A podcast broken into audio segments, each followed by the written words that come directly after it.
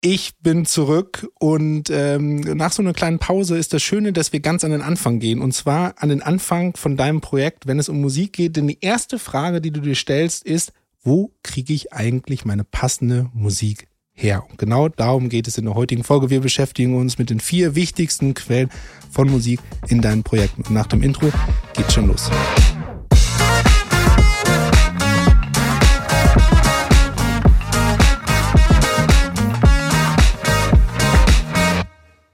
Und damit herzlich willkommen zu einer neuen Folge von Musik im Hintergrund, dein Podcast über die verrückte Welt der Library Music.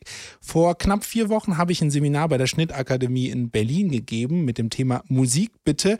Und Kern dieses Seminars war die Erarbeitung eines musikalischen Konzeptes, wie ich die passende Musik finde und auf welchen Plattformen ich da eigentlich unterwegs sein kann. Und das beinhaltet natürlich auch, welche Musikquellen gibt es eigentlich? Woher bekomme ich Musik für meine Geschichte? Und wir haben hier in dem Podcast schon relativ viel über Library Music geredet, aber es gibt natürlich auch andere Musikquellen, die man nicht außer Acht lassen sollte. Und genau darüber möchte ich heute mit euch sprechen. Also, welche Quellen von Musik gibt es eigentlich? Groß zusammengefasst sind es genau vier Stück. Nein, nicht acht, sondern vier. Vier Stück. Und wenn man die jetzt in einer Liste aufzählen möchte, wären das einmal Auftragsproduktion, Production Music, Library Music, kommerzielle Musik und lizenzfreie Musik, Creative Commons. Und genau über diese vier Musikquellen will ich jetzt mal detailliert sprechen und versuchen aufzuzeigen, welche Vor- und Nachteile genau diese Musikquellen für dich und für dein Projekt haben kann. Aber Vorsicht, wenn jetzt ein Auftragskomponist nicht zufrieden sein sollte mit dem, was ich erzähle, ich entschuldige mich. Aber ich will es für dich als Kreativen, der an Bewegtbildprojekten arbeitet, so einfach wie möglich machen, um zu entscheiden, welche Musikquelle ist denn eigentlich genau in meinem Fall die richtige. Und fangen wir mal gleich an mit den Auftragskomponisten. Eine Auftragskomposition äh, muss ich erstmal erklären. Also eine Auftragsproduktion, eine Auftragskomposition, Entschuldigung, ist genau das, wenn ich mit einem Komponisten face-to-face -face zusammenarbeite. Ja, also wir haben ein Projekt und ein Komponist komponiert genau für dieses Projekt die passende Musik. Das ist schon der erste Vorteil. Wir haben hier Musik, die mit einer hohen Wahrscheinlichkeit passgenau auf deinen Schnitt ist. Und das führt auch dazu, dass du ein sehr kreatives Sparring mit dem Komponisten hast. Oft ist der Arbeitsprozess so, dass du wirklich mit dem Komponisten in einem Raum bist und relativ klar und gezielt formulieren kannst, was suche ich denn eigentlich, was brauche ich? Und der Komponist wiederum auf, sein, auf, ähm, auf seiner Seite, auf seiner kreativen Arbeitsseite, dir hilft, das Passende zu finden, aufgrund seiner Erfahrung. Fakt ist auf jeden Fall, das, was du daraus bekommst, wird einzigartig sein. Einzigartig für deine Geschichte, denn die Musik wurde so noch nie verwendet und wurde das erste Mal geschrieben sind schon mal drei wichtige Vorteile für die Auftragsproduktion. Aber was sind denn Nachteile, die entstehen können? Auftragskomponisten werden jetzt sagen, es entstehen gar keine Nachteile, denn es ist das bestmögliche Produkt, was man bekommt für ein kreatives Projekt. Aber trotzdem, im normalen Doing gibt es da natürlich einige Nachteile, die es zu beachten gilt. Oft hast du einfach höhere Kosten. Ein Auftragskomponist arbeitet natürlich auf Zeit äh, und auf ein weitaus höheres Budget, als das andere Musikquellen ähm, von dir abverlangen.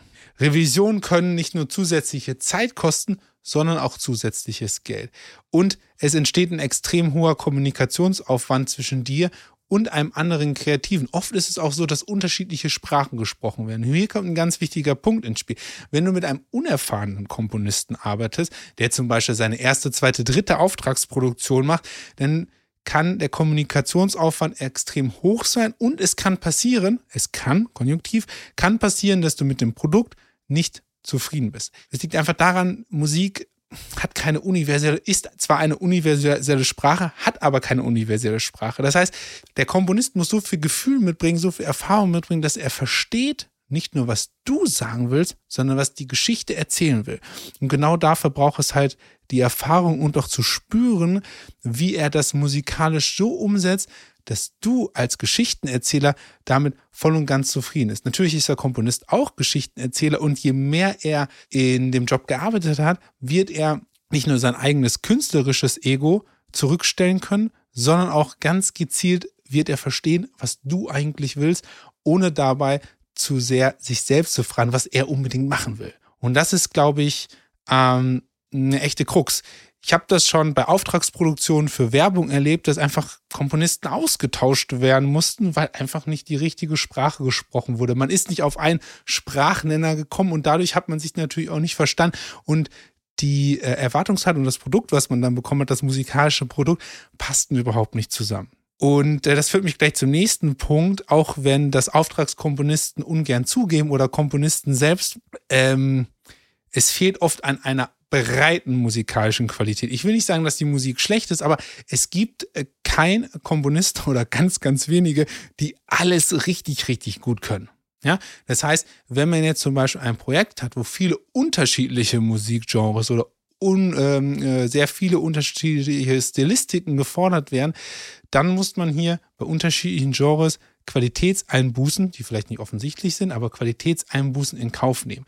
Ähm, deshalb gibt es viele, aber auch Komponisten, die sehr spezialisiert sind auf bestimmte Sachen, wie zum Beispiel orchestrale Musik. Ein weiterer Aspekt, den man nicht vergessen darf, ist die Geschwindigkeit. Ich weiß, dass tatsächlich einige Komponisten diesen Podcast hören und die Geschwindigkeit ist nun mal ein großes Problem überall da in den Produktionen, wo Geschwindigkeit gefordert wird. Nehmen wir mal TV-Dailies. Ja, da haben wir keine Zeit, Auftragsproduktion groß zu machen, wenn morgen schon dir ähm, morgen schon die Schnittabgabe ist und wir von Rohschnitt zur Schnittabgabe vielleicht nur 24 Stunden haben. Sich da jetzt auf eine Auftragsproduktion zu verlassen, die es wirklich nailt so in dem Moment, ist relativ schwierig. Deshalb greift man hier oft auf andere Musikquellen zurück, die halt schon in der Vergangenheit funktioniert haben und wo man sicher sein kann, dass man genau da die passende Musik bekommt, die auch schnell funktioniert. Ein weiterer Aspekt, der ist ein bisschen komplex, ähm, eine Auftragskomposition schließt natürlich nicht die GEMA aus. Es kommt immer darauf an, ob der Komponist Mitglied einer Verwertungsgesellschaft ist oder nicht. Und bei einem GEMA-freien Komponisten ähm, äh, fallen natürlich keine zusätzlichen GEMA-Kosten an, aber bitte achtet dabei immer, wenn ihr Auftraggeber seid, auf eine angemessene Vergütung. Ähm, denn die äh, Vergütung eines Auftragskomponisten sollte natürlich angemessen sein an dem, was mit ihr mit eurem Projekt vorhabt. Ne? Also zum Beispiel ein großer Kinofilm sollte den Komponisten ansprechend vergüten. Sonst können rückwirkend natürlich Forderungen geltend gemacht werden, um diese ansprechende Vergütung nachträglich zu erreichen. Da gibt es einige Beispiele für, dass das tatsächlich passiert ist. Wäre jetzt aber zu umfangreich dafür, dass wir nur über Musikquellen sprechen wollen. Und denkt immer daran, ihr habt natürlich mitunter auch ein schwierigeres Vertragswerk. Ähm, der Papierkram wird viel Zeit kosten. Ihr müsst euch hier absichern und das muss man einfach in die Waagschale zusätzlich werfen, wenn ihr, je nachdem, wie viel Zeit euer Projekt hat und wie viel Zeit ihr investieren könnt auf der musikalischen Seite. Also, wann macht es Sinn, wann macht es keinen Sinn? Ich glaube, ähm, Auftragskomponisten machen immer dann Sinn, wenn wir einen höheren Vorlauf, eine höhere Vorlaufzeit haben, also mehr Zeit zu planen haben. Vor allen Dingen, wenn wir mehr Zeit haben von Rohschnitt zu finalen Schnitt. Weil der Rohschnitt ist genau der Zeitpunkt, wo ein Auftragskomponist eigentlich das normalerweise das erste Mal auftritt und auch im Schnittraum ist und äh, vielleicht hat er das Drehbuch schon vorher gelesen, aber das wäre jetzt in der fiktionalen Welt, in der fiktionalen Filmwelt so, da wäre er dabei und dann wird man anfangen zu schreiben. Und natürlich brauchen wir hier von Rohschnitt bis zur finalen Abgabe einen entsprechenden Vorlauf. Und ich finde, es macht auch immer dann Sinn, wenn man einen Komponisten als dramaturgischen Sparingspartner sieht, weil ich glaube, ein sehr, sehr guter Auftragskomponist kann ein, ähm, kann ein Film, kann eine Geschichte extrem aufwerten.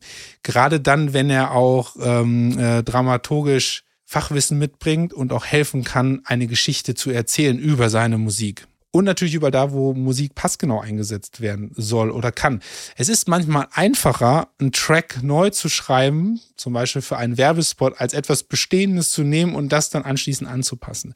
Auch hier ne, zeitlicher Faktor. Es ist manchmal einfacher, wie ich schon sagte, oder zeitlich schneller, etwas Neues zu schreiben, was genau auf Bild ist, als sich jetzt irgendwas zusammenzuschrauben. Das ist die erste Quelle. Also Auftragsproduzenten, Auftragskomponisten, unsere erste Quelle, wo wir Musik herbekommen. Kann natürlich auch ein befreundeter Komponist sein, gar keine Frage. Auch hier aber bitte achtet auf die ansprechende Vergütung und sagt nicht für einen Kasten Bier, okay?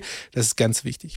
Zweite Quelle von Musik ist die Produktionsmusik, Library Music. Ja, da kenne ich mich jetzt aus, ne? Das ist ja hier auch der Podcast, über das sprechen wir ja die ganze Zeit. Äh, ich versuche die Vorteile wenig zu halten und auch die Nachteile ein bisschen präsent zu machen. Okay, also, was ist der Vorteil? Das habe ich hier schon mehrfach gesagt. Vorteil von Library Music definitiv große Auswahl. Ja, große Auswahl, hohe Qualität, genreübergreifend, wenn ihr in einer großen Library unterwegs seid. Ich denke, das ist ganz wichtig, denn du kriegst aus unterschiedlichen Genres, aus unterschiedlichen Epochen, unterschiedlichen Stile eine extrem hohe Qualität. Das habe ich ja schon mehrmals gesagt. Und wenn du ein Projekt hast, wo du all diese unterschiedlichen Sachen brauchst, wie jetzt zum Beispiel ähm, sind wir wieder bei einer TV-Daily oder du schneidest jeden Tag Beiträge fürs TV, die immer unterschiedliche Themen be beackern, dann ist das natürlich super, weil du auf einen extrem großen Pool an Musik zugreifen kannst. Du hast meistens eine mega einfache Lizenzierung. Wir haben ja schon über das One-Stop-Shop-Prinzip gesprochen. Das heißt, wenn du mal etwas nicht unter Rahmenverträgen ähm, nutzen kannst, dann ist die Lizenzierung super einfach. Das heißt, du hast extrem wenig Papierkram und es geht auch super schnell. Das führt mich zum nächsten Punkt für TV-Produktion, äh, ohne weitere Kosten. Gerade dann, wenn du mit GEMA äh, Mitgliedern, mit ähm, Verlagen, die in der Verwertungsgesellschaft Mitglied sind, zusammenarbeitest. Und du hast natürlich bei ähm, den gängigen Libraries die Unterstützung von einem Experten, wie mir zum Beispiel. Ja. Ich helfe Kunden, die passende Musik zu finden aus dem Katalog und ähm, auch äh, helfe, helfe ihnen natürlich auch dramaturgisch die Geschichte zu erzählen, je nachdem, wie viel Betreuung, Beratung ähm, und Kompetenz der Kunde sich selber reinholen will. Das ist, glaube ich, ein ganz großer Vorteil auch in der Library Music, dass man hier immer musikalischen Experten zur Seite hat, der relativ schnell und gezielt die passenden Sachen sucht, aber man auch Experten, die man relativ nah in die Produktion reinholen kann. So, jetzt habe ich die Werbetrommel gerührt, jetzt kommen wir aber zu den Nachteilen. Und zwar, ich glaube, ähm, dass es extrem viel Übung bedarf, auf Seiten als Kreativer die passende Musik zu finden. Suchen kann jeder, finden ist extrem schwierig. Und ich glaube, dass man da Übung braucht und wer das richtig gut machen will in den Katalogen, ähm, braucht einfach ein Konzept. Ja, also ohne musikalisches Konzept jetzt hier einfach wild Musik zu suchen, das ist immer super schwierig und kostet dann extrem viel Zeit. Und ähm, man wird auch oft enttäuscht, einfach weil man denkt, man würde nicht den passenden Track finden. Also extrem hohe Frustrationstoleranz sollte man beim Suchen in dem Fall auch mitbringen. Und, das ist, glaube ich, ein wesentlicher Punkt, man muss immer auch ein bisschen flexibel im Kopf sein.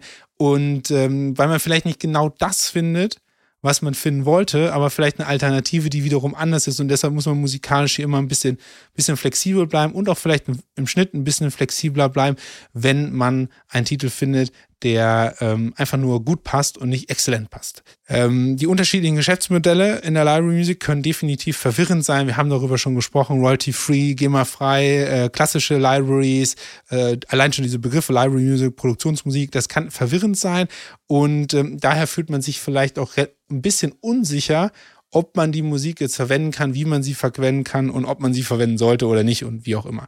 Ähm, denn der nächste Punkt ist, dass auch ein Unterschied zum, zum Auftragskomponisten ist natürlich, dass die Anpassung an den Schnitt erfordert Handwerk und Übung.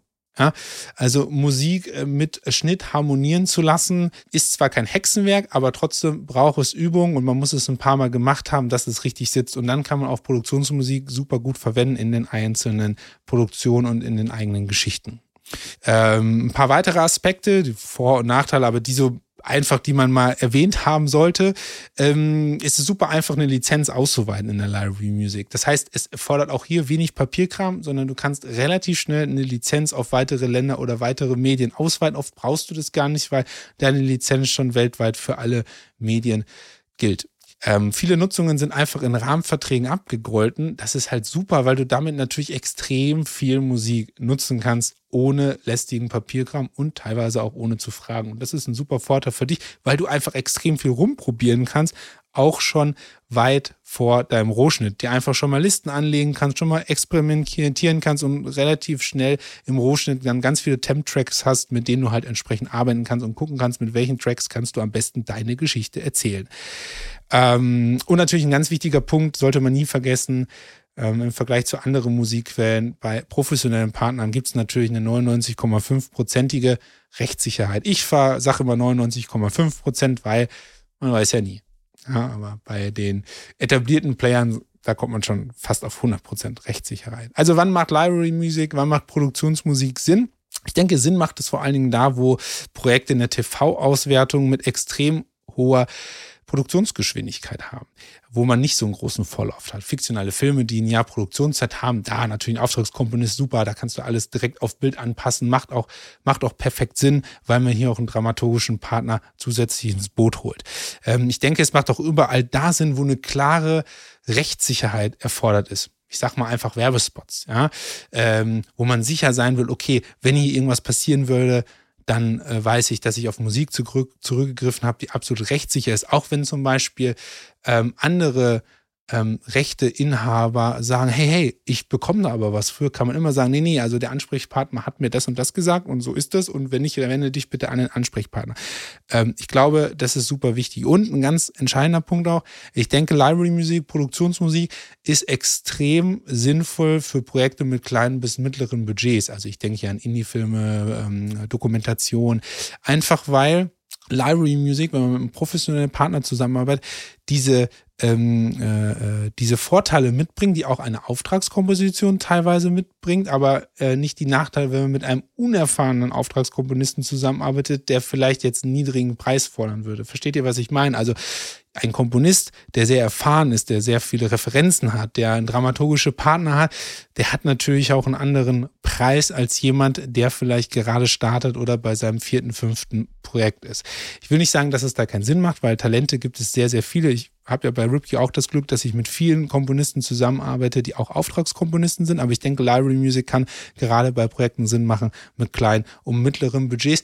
Und wenn es nur dafür ist, genau die Genres gut zu bedienen, die der Auftragskomponist nicht bedienen kann. Denn das ist mein nächster Punkt. Es macht natürlich auch extrem Sinn, einen Hybriden zu machen zwischen Auftragskomponist und Library Music. Ne? Also wenn ich zum Beispiel jetzt keine Ahnung, ich habe einen Auftragskomponisten, der hauptsächlich Orchestermusik macht und nehme aber Library-Musik von, ähm, von hoher Güte für einen Electro-Dance-Track ja, richtigen, richtigen äh, äh, Dancefloor-Filler sozusagen, den der Komponist so nie schreiben würde. Da macht das bestimmt Sinn, eine Mischung zu haben. Und äh, wir wissen ja auch, dass Library Music einfach oft auch als Temp-Tracks schon genutzt werden in den, ähm, in den Projekten. Und ähm, das zeigt eigentlich auch die Wertigkeit von Library Music, dass man sie durchaus natürlich auch in anderen Projekten verwenden kann. Also so ein Hybrid ist natürlich auch auf jeden Fall möglich. Das war die zweite Quelle von Musik. Die dritte Quelle von Musik ist, ja, was gibt's denn da noch? Die kommerzielle Musik, also alles das, was eigentlich nicht dafür gedacht ist, um es in euren Geschichten zu benutzen, sondern dafür da, dass Leute es hören und früher ja Schallplatten gekauft haben, CDs gekauft haben oder Downloads gemacht haben bei, äh, bei iTunes. Mittlerweile ist ja alles nur noch Streaming. Und ähm, es gibt natürlich Vorteile und Nachteile, wenn man kommerzielle Musik benutzt. Ähm, und ein ganz klarer Vorteil von kommerzieller Musik ist natürlich der extrem hohe Wiedererkennungswert und dass du einen entsprechenden Markentransfer hast zwischen einer Platte, die du nutzt, ähm, von einem Künstler, den du nutzt und dem Produkt, was du zum Beispiel bewerben möchtest. Deshalb ist kommerzielle Musik in Werbung manchmal extrem interessant. Aufpassen, macht natürlich kein Soundalike. Das erfährst du alles in der Folge Soundalike, ja oder nein, weil dieser Markentransfer kann natürlich auch extrem nach hinten losgehen. Was ich an kommerzieller Musik vor allen Dingen auch interessant finde, ist, dass sie halt einen entsprechenden Zeitgeist widerspiegelt und auch sich ideal in dein Setting von deiner Geschichte einbetten kann. Gutes Beispiel ist Stranger Things, ja, spielt er in den 80ern und ähm, da passt es natürlich auch kommerzielle Musik aus dieser Zeit zu nehmen, um genau ähm, diesen Spirit halt darzustellen und dem Zuschauer auch das Gefühl zu geben, hey, das ist wirklich real. Also das passiert wirklich, weil da ist genau die Musik, die man zu der Zeit gehört hat. Ähm, man hat natürlich auch bei kommerzieller Musik mh, hm, ist es natürlich so, dass die Nutzung der Musik einfacher sein kann, weil man halt die Vocals dazu bekommt. Also wenn ich zum Beispiel ein ähm, Format habe wie, ich sage mal Bauersuchtfrau, ist immer ein ganz gutes Beispiel, Bauersuchtfrau, extrem viele ähm, äh, äh, Love-Songs benutzt aus den 80ern, aus den 90ern und da ist sofort klar, um was es geht. Ja? Love is in the air und so weiter und so fort. Und da schaffst du natürlich relativ schnell so eine gewisse Atmo. Und das Interessante an kommerzieller Musik ist auch, wir haben natürlich je nach Jahrzehnt ähm, Nummern, die wirklich jeder kennt. Und deine Zielgruppe, du musst einfach nur gucken, wer deine Zielgruppe ist. Und wenn deine Zielgruppe halt zum Beispiel in den äh, 70ern 20 war, dann ist es natürlich vielleicht sinnvoll, genau diese Mucke auch zu nehmen, weil deine Zielgruppe sich dann extrem ja, mit dem, ähm, äh, mit der Geschichte identifizieren kann, weil es einfach so ein ähm, einfach Erinnerung auch weg. Kommerzielle Musik hat ja so einen hohen Erinnerungsfaktor auch. Äh, das sind die Vorteile. Die Nachteile sind aber klar auf der Hand irgendwie, weil, das haben wir hier schon oft besprochen im Musikpodcast außerhalb von TV-Rahmenverträgen ist kommerzielle Musik nun mal teuer. Ja, du musst einiges an Geld in die Hand nehmen, um es zu lizenzieren. Und wenn du jetzt international zum Beispiel ähm, weiter denkst und kommerzielle Musik in Rahmenverträgen genutzt hast, kann es sein, dass du international sogenannte Replacements halt organisieren musst. Das heißt, am Ende des Tages tauschst du dann den kommerziellen Titel mit zum Beispiel Library Music aus und versuchst dann irgendwie ganz nah dran zu sein, ohne natürlich ein Sound-alike zu sein. Aber ähm, international ist es immer schwierig, weil du international diese Titel dann ja lizenzieren müsstest und dann musst du natürlich wieder die Tasche aufmachen. Vocals die einen lieben es im Schnitt, die anderen hassen es, können natürlich hinderlich sein. Ja, das heißt, du musst auch irgendwie gucken, ob du irgendwelche Instrumentals davon bekommst als Alternativversion, dass du da im Schnitt vernünftig schneiden kannst. Wenn du kommerzielle Musik lizenzieren willst, kann die Lizenzierung manchmal, nicht immer, ein bisschen komplizierter sein. Das habe ich ja schon beim Thema Sync-Right erklärt. Da kommt das Master-Right ins Spiel. Und wenn ein Künstler Anrecht, mit Anrecht auf dieses Master-Right hat, dann kann die Lizenzierung ähm, natürlich noch verhindert werden von dem Künstler, aber auch bei kommerzieller Musik sind oft sehr, sehr viele unterschiedliche Parteien im Boot und jede Partei muss natürlich einer Lizenzierung zustimmen, wenn nicht einer sozusagen alles in der Hand hat. Was sind weitere Aspekte? Bei kommerzieller Musik gibt es sehr, sehr selten eine Preisliste. Ja? Das heißt also, der Preis der Lizenzierung ähm, basiert so ein bisschen auf Erfahrungswerten, Wertigkeit des Künstlers und so weiter und so fort. Ähm, und was ein ganz wichtiger Aspekt ist, weil wir kommerzielle Musik so gut kennen und weil wir damit so viele Gefühle und Erinnerungen verbinden, kann kommerzielle Musik natürlich von der eigentlichen Handlung ablenken. Ja, ist ein wichtiger Punkt. Musik hat ja sozusagen ein Begleiten, ist ein begleitendes Element und oft kennen sehr, sehr bekannte Titel davon ablenken, was denn da eigentlich passiert und was ich eigentlich erzählen will, weil man sich nur auf die Musik konzentriert. Das ist vor allen Dingen bei, ich würde jetzt sagen, bei fiktionalen Sachen wäre das zum Beispiel der Fall. Wenn ich jetzt an Kinofilme denke, kann eine kommerzielle Musik extrem von der Handlung ablenken, gerade wenn sie sehr ähm, großflächig benutzt wird und sehr viel benutzt wird.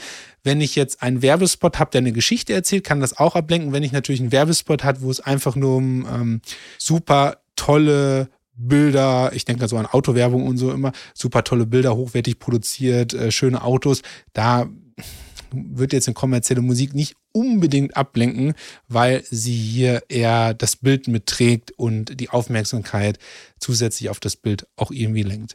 Also wann macht die Verwendung von kommerzieller Musik Sinn? Ich glaube, sie macht gerade dann Sinn, wenn sie in irgendeinem Zusammenhang mit der Handlung steht. Also beim Beispiel Stranger Things äh, und ähm, im TV vor allen Dingen da, wo du so diesen hohen Wiedererkennungswert haben willst. Und natürlich in der Werbung, wenn es um den Markentransfer geht. Bei allen anderen Projekten ist es tatsächlich so, glaube ich, dass es eine krasse Budgetfrage ist und es selten Sinn macht, so viel Investment zu gehen. Ich denke jetzt zum Beispiel mal an Imagefilm, um kommerzielle Musik einzusetzen. Und damit kommen wir auch schon zur vierten Quelle. Und diese vierte Quelle nenne ich gerne lizenzfreie Musik und Creative Commons. Zum Thema lizenzfreie Musik habe ich ja auch schon einige Male hier im Podcast etwas erzählt, nämlich dass dieser Begriff lizenzfreie Musik ein wenig verwirrend ist. Und ich glaube, es wird langsam Zeit, dass ich dazu meine eigene Folge mache. Denn lizenzfreie Musik im deutschen Sprachjargon wäre ähm, gemeinfreie Musik, also Public Domain, also alles die Werke, wo die gesetzliche Schutzfrist abgelaufen ist. Ja, und weil, äh, nur weil jemand mit lizenzfreie Musik wirbt und man trotzdem dann eine Lizenz zahlen muss, ist es natürlich nicht lizenzfrei. Also von daher ist dieser Begriff ja ein bisschen Hanebüchen. Und dann gibt's noch diesen Creative Commons Bereich, der ähm, sehr, sehr speziell ist und auf den will ich jetzt gleich ganz kurz eingehen. Der große Vorteil lizenzfreie Musik und Creative Commons, wenn man Lizenz, lizenzfrei richtig definiert, es kostet erstmal nichts. Wichtig ist erstmal nichts. Okay? So, was in die, äh, das war schon mit den Vorteilen, sorry. Ja, mehr habe ich nicht. Man könnte sagen, ja, bei Creative Commons könnte man jetzt irgendwelche unbekannten Künstler äh, finden und ähm, aufgrund, weil man die ja bewirbt und so, ja, das ist aber alles Quatsch. Also sorry. Also auch ungescoutete Künstler, die richtig gut sind, Komponisten, na, da, da würdest du ja einen Teufel tun, als wenn du nicht für deine Musik eine Lizenzsumme, egal wie hoch die Summe ist, verlangen würdest. Ähm, aus der professionellen Sicht macht Creative Commons absolut keinen Sinn. bleibe ich bei. Ähm, ich lasse mich da gerne auf eine Diskussion ein. Ähm, wer darüber diskutieren möchte, kann sich gerne bei mir melden. Ich fände es auch mal spannend, andere Meinungen zu hören, aber aus rein professioneller Sicht, diejenigen, die mit Musik professionell Geld verdienen wollen, da sehe ich Creative Commons, sehe ich sehr, sehr, sehr wenig Vorteile, sondern sehr viele Nachteile. Aber okay, also nochmal, lizenzfrei bedeutet, dass ähm, die Musik lizenzfrei ist nach Ablauf der gesetzlichen Schutzfrist. Das heißt aber nicht, dass du dafür nicht zahlen müsstest. Und jetzt kommt der Kasus Knacktus. Denn dieses lizenzfrei ist ja auf, auf Basis der Komposition. Was ist denn mit dem Menschen, der das spielt oder singt? Ja, äh, da sind die Leistungsschutzrechte betroffen. Das heißt, auch hier musst du ja irgendwie eine Regelung haben, diese Leute zu bezahlen. Ähm, das schöne Beispiel ist Happy Birthday. Happy Birthday ist ja seit einiger Zeit Public Domain also gemeinfrei. Und du kannst äh, Happy Birthday mittlerweile ohne Probleme in einer fiktionalen Produktion singen lassen. Das musst du nicht mehr erfragen, das musst du nicht lizenzieren. Du kannst es singen lassen von deinen Schauspielern, ohne Probleme zu bekommen. Super. Aber wenn du eine Nummer nutzt, wo jemand anderes Happy Birthday singt und dazu vielleicht noch Gitarre spielt, dann sieht das schon anders aus. Ne? Da ist trotzdem ein Künstler. Der hat zwar ein gemeinfreies Werk genommen und aufgenommen, heißt aber nicht, dass du nur, weil das Werk gemeinfrei ist in eine Komposition, dass du das einfach benutzen kannst. Okay? Das ist ein wichtiger Aspekt. Ähm, Creative Commons kann unter Umständen die Kommerzialisierung schwierig machen. Du brauchst natürlich die passende Creative Commons Lizenz, die auch kommerzialisierbar ist. Und ähm, da gibt's da werden dann natürlich immer weniger Werke vorhanden sein. Ich bin, wie ich schon sagte, der Überzeugung, dass du hochqualitative Musik dort vielleicht nicht unbedingt finden würdest, weil jeder, der professionell unterwegs ist, will natürlich auch mit seiner Kunst, weil das macht er jeden Tag, ist ja logisch, auch irgendwie Geld verdienen. Und da geht es gar nicht so sehr um den Werbeaspekt, sondern du willst einfach faktisch gesehen mit deiner Kunst ähm, Geld verdienen. Und meine Erfahrung zeigt auch, dass Creative Commons, auch wenn sie sozusagen kommerziell geklärt ist, also für die kommerzielle Auswertung, bei Auftraggebern nicht gern gesehen ist. Gerade wenn die auch aus dem hochprofessionellen Umfeld kommen und sich ein bisschen mit der ganzen Thematik auskennen. Es hat natürlich damit, damit zu tun, dass du, auch wenn er die Plakette kommerziell verfügbar äh, dabei ist, du hast natürlich keine 100%ige Rechtssicherheit so richtig. Und von daher ist es immer safer, sozusagen auf Leute zu setzen oder Partner zu setzen, die sich 100%ig halt auch mit dem Thema auskennen. Weil Creative Commons ist ja nur eine Eigenplakettierung. Ne? Ich sage als Künstler, ja, du kannst es jetzt benutzen. Ähm, genau.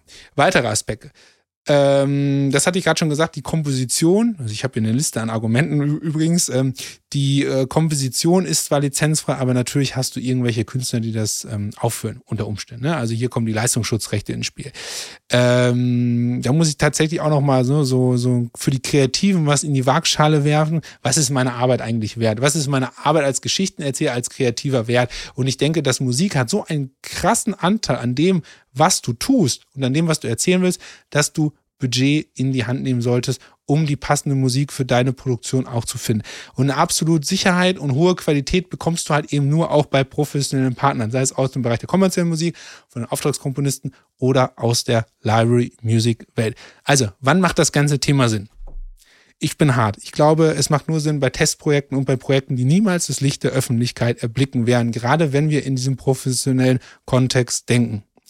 Oder du hast nur ein kleines Publikum. Aber ich glaube, im professionellen Kontext, wenn wir professionell Geschichten erzählen und ein Publikum ansprechen wollen, dann gibt es andere Musikquellen, die durchaus mehr Sinn machen. Die drei wichtigsten habe ich gerade genannt. Aber es gibt da auch noch so Musikquellen, und die kennt ihr schon, die habe ich noch nicht erwähnt. Und das sind diese lustigen USB-Sticks oder Dateiordner, die bei euch im Schnittraum rumfliegen.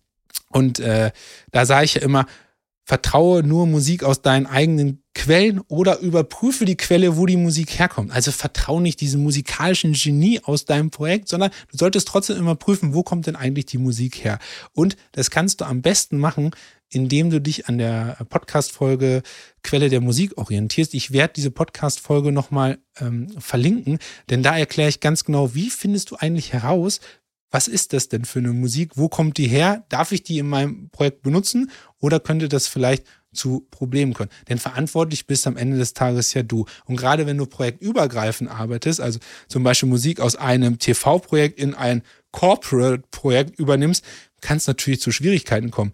Denn der Dateiordner ist ja auf Basis der Idee entstanden, hey, ich bin hier im TV unterwegs und nicht auf Basis von Corporate. Ja, und im TV wissen wir aufgrund von Rahmenverträgen kann aus den klassischen Music Libraries viel, viel mehr genutzt werden ähm, weil es halt alles abgegolten ist in den Rahmenverträgen, als jetzt zum Beispiel im Corporate-Bereich, wo ich das wieder lizenzieren müsste.